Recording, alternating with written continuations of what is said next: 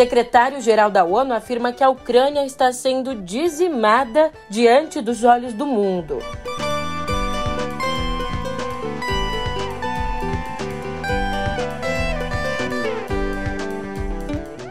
E na guerra contra a Ucrânia, os Estados Unidos acusam a China de ajudar Putin. Por fim, aqui no Brasil, Alexandre de Moraes cobre o governo sobre a extradição de Alan dos Santos.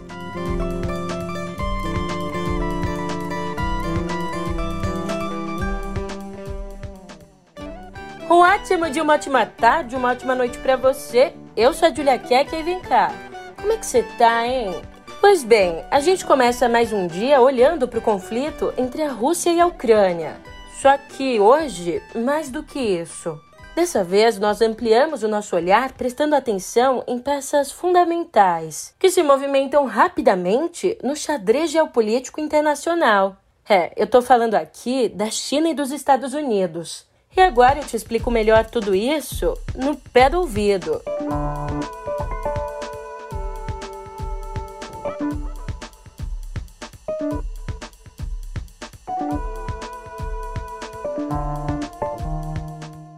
A Ucrânia está sendo dizimada diante dos olhos do mundo. Essa declaração, bem mais contundente que o tom de costume na diplomacia, veio ontem do secretário-geral da ONU, o Antônio Guterres, que afirmou ainda que o impacto da guerra sobre os civis está atingindo proporções assustadoras. Ukraine is on fire. The country is being decimated before the eyes of the world the impact on civilians is reaching terrifying proportions. Countless innocent people, including women and children, have been killed. And with each passing hour, two things are increasingly clear. Escuta só, de acordo com as autoridades diplomáticas dos Estados Unidos, a China já decidiu enviar ajuda econômica à Rússia e estaria ainda estudando também dar apoio militar. Para você entender, em Roma, representantes dos Estados Unidos e da China se reuniram ali para alinhar questões bilaterais e colocar às claras os posicionamentos sobre a Ucrânia. E por mais que tenha alertado a China para as consequências de um envolvimento no conflito, Washington está pessimista. A China, por sua vez, desmentiu os Estados Unidos, acusando o país de espalhar informações falsas sobre a questão ucraniana. Aliás, no último sábado, esse aqui que acabou de passar, o meio se dedicou a explicar o posicionamento da China no conflito. E agora eu trago aqui uma palhinha da entrevista que foi publicada ali na edição Premium com o doutor em ciência política Maurício Santoro. Pois bem, ao meio ele disse que, abre aspas, a China vem tentando equilibrar dois princípios contraditórios. Um deles é a manutenção de uma política de proximidade muito grande com a Rússia. Não é uma aliança formal, mas é uma relação de muito apoio político mútuo. Por exemplo, dias antes do início da guerra, houve um encontro entre os presidentes Vladimir Putin e Xi Jinping, no qual eles declararam que a relação entre os dois países era uma amizade sem limites. Quer ler a entrevista na íntegra? E tá fazendo o que que ainda não foi assinar o Premium? Aliás, voltando ao noticiário, sem acordo, Chegou ao fim o primeiro dia da nova rodada de negociações entre a Rússia e a Ucrânia. E as negociações vão ser retomadas hoje. Enquanto isso, as tropas russas intensificaram os ataques contra a capital Kiev, atingindo ao menos um prédio residencial. E esse é o segundo ataque seguido a alvos civis na cidade. No sul do país, a cidade portuária de Mariupol, uma das frentes mais violentas da invasão, teve ontem um certo alívio. Segundo a prefeitura, um comboio de 160 carros com civis conseguiu partir em um corredor humanitário. Mas um outro comboio, este levando suprimentos para os moradores que continuam em Mariupol, bom, esse outro comboio com suprimentos foi barrado por tropas russas. E ontem, as autoridades da província separatista de Donetsk acusaram o governo de Kiev, a capital ucraniana, de disparar um míssil de fragmentação contra a capital de Donetsk, matando 23 pessoas e ferindo outras 27. Ainda segundo o governo de Donetsk, o artefato causou todo o estrago, mesmo abatido antes de liberar toda a carga de bombas. O governo da Ucrânia se posicionou, negando o ataque, dizendo ser uma encenação da Rússia para justificar a invasão. E olha essa história. Também ontem foi furado ao vivo o bloqueio da mídia oficial russa a notícias negativas sobre a invasão, incluindo o veto do governo ao uso da palavra guerra. Pois bem, durante o principal telejornal da TV estatal Canal 1, ao vivo, uma mulher levantou um cartaz escrito: Não acredite na propaganda. Eles estão mentindo para vocês aqui. E, além de levantar o cartaz, ela apareceu на ТВ гритando «Парень com a guerra». Действия западных санкций говорил сегодня Михаил Мишустин. На встрече со своим белорусским коллегой российский премьер подчеркнул, надо усилить сотрудничество в рамках союзного государства, а на совещании в правительстве обсуждали, как сохранить доступность лекарств. Больницы не должны пострадать. Identificada como Marina Ovsianikova, essa mulher que decidiu romper a censura pode ser condenada a 15 anos de prisão por aquilo que eles chamam de descredibilizar o exército. E um dia depois da morte do jornalista e cineasta Brent Renault, mais um jornalista, um correspondente, foi ferido na Ucrânia. O inglês Benjamin Hall, que trabalha para o canal americano Fox News, acabou sendo levado para um hospital, mas a gente ainda não tem informações claras sobre as circunstâncias em que ele se feriu e nem sobre a gravidade do estado dele.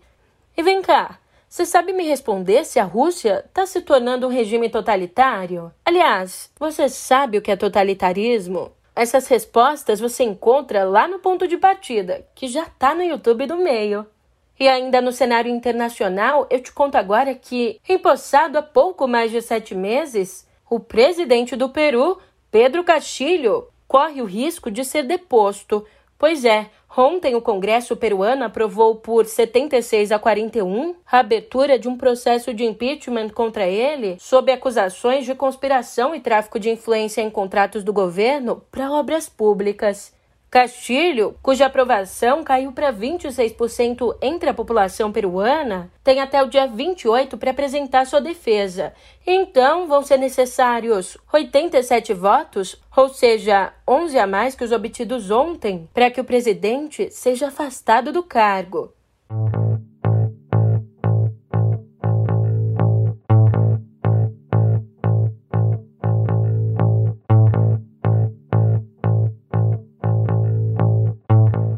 Já aqui no Brasil, o União Brasil, criado aí pela fusão do DEM e do PSL, nasceu com a maior bancada no Congresso, uma bancada de 81 parlamentares. Mas, desde a criação até hoje, essa bancada vem encolhendo, encolhendo, encolhendo. Para você ter ideia, em 32 dias, o partido já perdeu 16 deputados. E a estimativa é que chegue com 50 parlamentares ao começo de abril, quando termina ali a janela de troca de partidos. E um balanço: dos 16 parlamentares que já deixaram a legenda, 13 foram para o PL do presidente Jair Bolsonaro e os outros três para os republicanos. Ao menos, outros quatro deputados bolsonaristas, incluindo as figurinhas carimbadas Bia Kicis e Carla Zambelli, mais o ministro Onyx Lorenzoni, também já anunciaram que vão atrás de Bolsonaro, migrando para o PL. E o presidente nacional do PSD, o Gilberto Kassab, disposto a ter um candidato próprio ao Planalto, aposta agora no governador gaúcho Eduardo Leite, ainda filiado ao PSDB, mas essa ideia de Kassab tem encontrado resistência ali entre os senadores do PSD. Isso porque os parlamentares consideram que o partido perdeu muito tempo tentando construir a candidatura de Rodrigo Pacheco, que não deu certo. Então, ao invés de lançar um candidato próprio, agora preferem fazer alianças nos estados. Inclusive, o PSD está bem dividido. Parte dos 11 senadores quer apoiar a reeleição de Bolsonaro enquanto outro grupo defende o apoio ao ex-presidente Lula. E olhando menos para as eleições e falando agora do atual governo, ontem o governo informou ao Supremo que não custeou a viagem à Rússia do vereador carioca Carlos Bolsonaro, por mais que ele estivesse na comitiva presidencial. O ministro Alexandre de Moraes cobrou explicações sobre o custeio a pedido do senador Randolph Rodrigues, Randolph acredita que o 02, acusado de integrar o gabinete do ódio, teria entrado em contato com hackers russos durante a viagem. E para tirar dúvida quanto a isso, o pedido até foi feito, mas não foi divulgada a agenda dos integrantes da comitiva. E já que o assunto chegou no Alexandre de Moraes, escuta só. O ministro cobrou do Ministério da Justiça explicações sobre o que está sendo feito para extraditar o blogueiro bolsonarista Alan dos Santos, que teve a prisão preventiva decretada em outubro do ano passado e, desde então, está foragido nos Estados Unidos. Olha, o ministro Anderson Torres, titular da Justiça, tem cinco dias para responder ao Supremo. Alan dos Santos é investigado nos inquéritos das fake news e das milícias digitais que agem contra as instituições democráticas.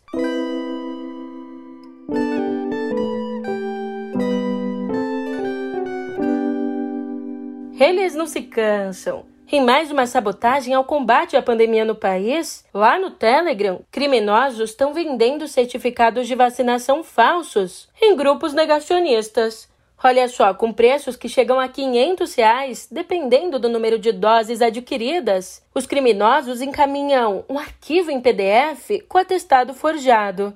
Inclusive, em alguns dos casos, os bandidos prometem até mesmo a inclusão das doses no sistema do Ministério da Saúde que oficialmente diz desconhecer a prática, mas fontes na pasta dizem que sim. Esse crime é possível, uma vez que a alimentação do sistema é descentralizada, com acesso em todos os postos de vacinação do país. Enquanto isso, a Prefeitura de São Paulo afirma ter completado o esquema vacinal de todos os adolescentes na faixa entre 12 e 17 anos. São então 844.119 jovens com as duas doses. Já em todo o país, o número de pessoas com a imunização completa ultrapassa 157 milhões e 970 mil, o que representa aí 73,5% da população.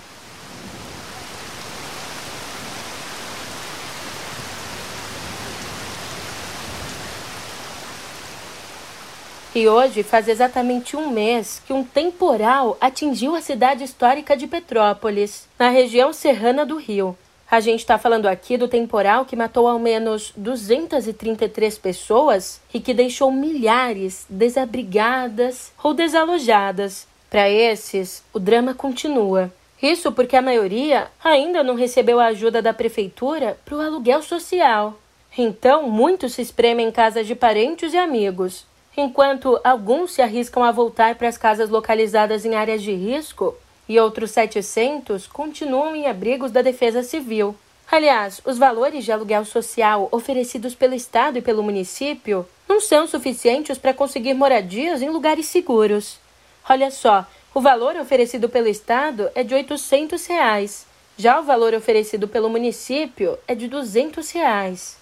Falando em chuva, a chuva que caiu nesse final de semana provocou sérios estragos no interior de São Paulo. Em Quatá, uma das cidades mais afetadas, a chuva rompeu a barragem do balneário municipal, arrastou uma ponte e danificou outras três na zona rural. Em Jacareí, famílias tiveram que deixar as casas e um carro foi arrastado pela correnteza. Mas, ainda bem, os dois ocupantes do veículo foram salvos pelos bombeiros. E mudando de assunto, você sabe, os ataques ao debate sobre identidade de gênero, bom, esses ataques estão longe de ser uma exclusividade só do Brasil. Agora, lá fora, tá na mesa do governador da Flórida, o conservador Ron DeSantis. É, tá na mesa dele um projeto aprovado pelo Senado estadual que proíbe o ensino de identidade de gênero e orientação sexual nas escolas da Flórida. O texto diz que as escolas, abre aspas, não podem incentivar a discussão sobre orientação sexual ou identidade de gênero nas séries primárias. E também não podem incentivar a discussão de maneira inadequada para a idade ou desenvolvimento dos alunos. Fecha aspas. Só que o texto traz isso sem especificar o que seria adequado e sem especificar a idade ou desenvolvimento necessário. Além disso, o projeto fixa que os professores devem notificar os pais em casos de mudança relacionada à saúde, bem-estar mental, emocional ou físico, o que implicaria falar com a família sobre orientação sexual de um jovem sem o consentimento dele.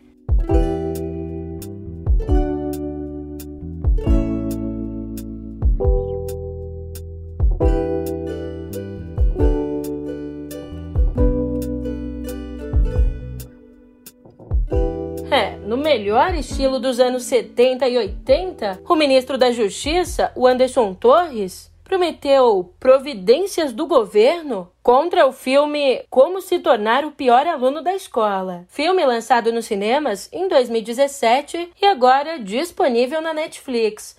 Ou seja, se você não assistiu e quer assistir, corre para ver antes que seja tarde. Aliás, como bem o presidente diz, como é que era aquele papo que a liberdade é mais importante que a vida?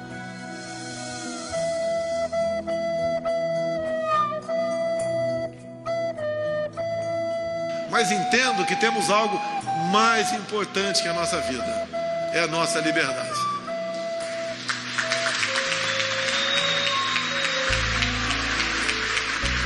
Eu fico feliz cada vez, mais aparecer mais gente que tem aberto seus olhos para isso. A liberdade você não perde de uma hora para outra, não é um raio que cai na tua cabeça agora não, você vai perdendo devagar. Devemos nos preocupar com isso. Olha a importância das eleições do ano que vem.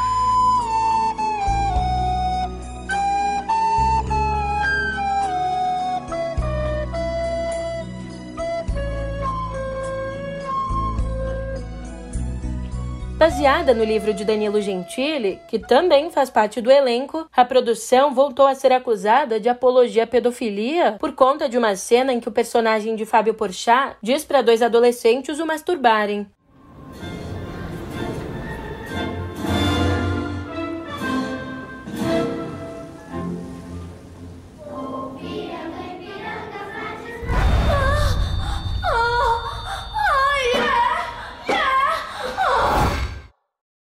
Talvez você seja cabaço e não entendeu o que tá acontecendo. Eu vou explicar. Desde que o diretor Ademar assumiu, o bullying foi radicado da escola. É só você tirar 10 é na prova final. 10? Eu sempre sigo o manual dos bons alunos. Quem quer responder? Afinal, são os importantes ensinamentos que os mestres nos passam que vamos levar pra vida toda. Teu rabo, teu giló, teu topa. Com isso aqui eu posso tirar 10 se não precisar estudar. Você prefere ir pra rua, encontrar um terrorista? Ah, posso te ajudar, moleque? Por que, que você não pode? Eu sou criança esperança. Nem telecom. Como é que o pior aluno da escola pode ajudar a tirar 10? Pega esse livro e rasga ele agora! Foi assim que a minha vida começou a ficar mais excitante. Olha, no Twitter, o Gentili reagiu dizendo que desagradar tanto petista quanto bolsonarista é o maior orgulho dele. Aliás, Porchat também se manifestou ressaltando que o personagem dele é explicitamente um vilão e que uma coisa horrível cometida por um vilão não pode ser considerada apologia. O ator lembrou que, abre aspas, isso é o mundo perverso daquele personagem sendo revelado. Às vezes, é duro de assistir. Verdade. Você não tem dó de suas pregas?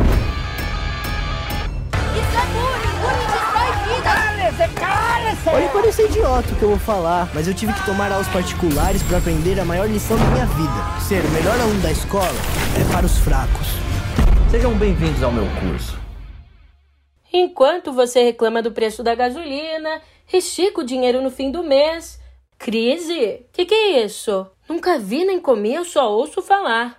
Ao menos a palavra crise não consta do vocabulário do mercado internacional de leilões de arte. E isso a julgar pelos dados divulgados pela Art Price, uma das principais empresas do setor. Tá sentado? Se não tá, então senta, porque escuta essa informação. No ano passado, os leilões de arte movimentaram 17 bilhões e 8 milhões de dólares. Ou, se você prefere, movimentaram 86 bilhões e 400 milhões de reais. Segundo Thierry Ehrman, o presidente da Art Price, o comércio online foi o grande responsável pelo desempenho, tanto nos leilões realizados remotamente quanto a venda de NFTs, preferida pelos artistas mais jovens.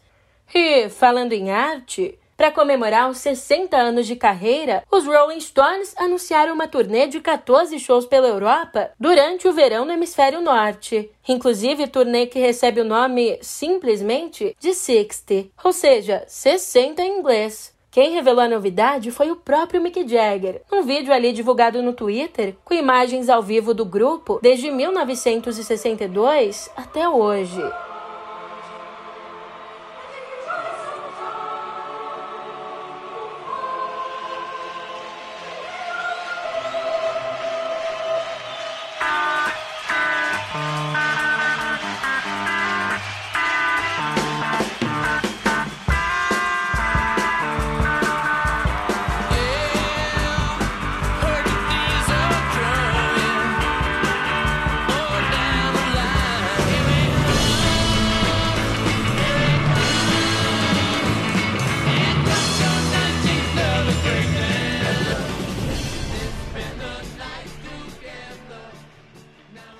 Nos shows anteriores, os Stones vão ter na bateria Steve Jordan, o músico que substitui Charlie Watts, que morreu no ano passado aos 80 anos. É, a gente percebe aí que depois de 60 anos, essas pedras que rolam não pretendem criar limo.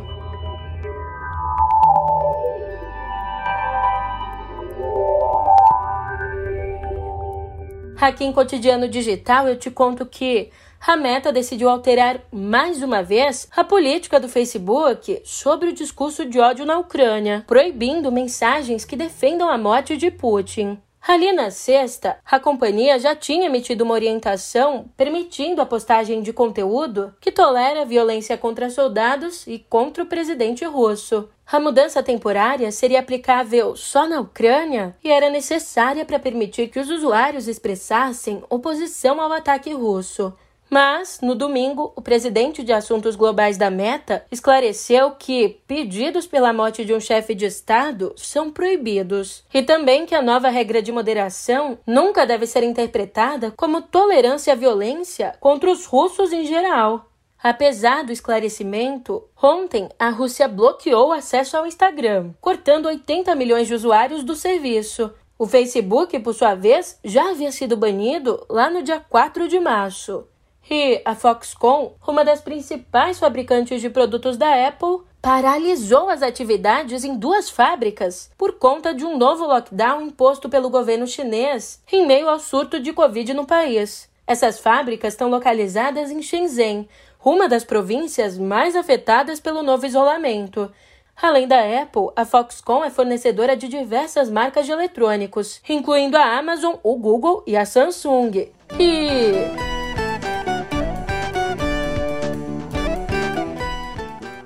Você já conhece essa vinheta. Por hoje é só, mas amanhã, amanhã eu te encontro aqui. Até lá!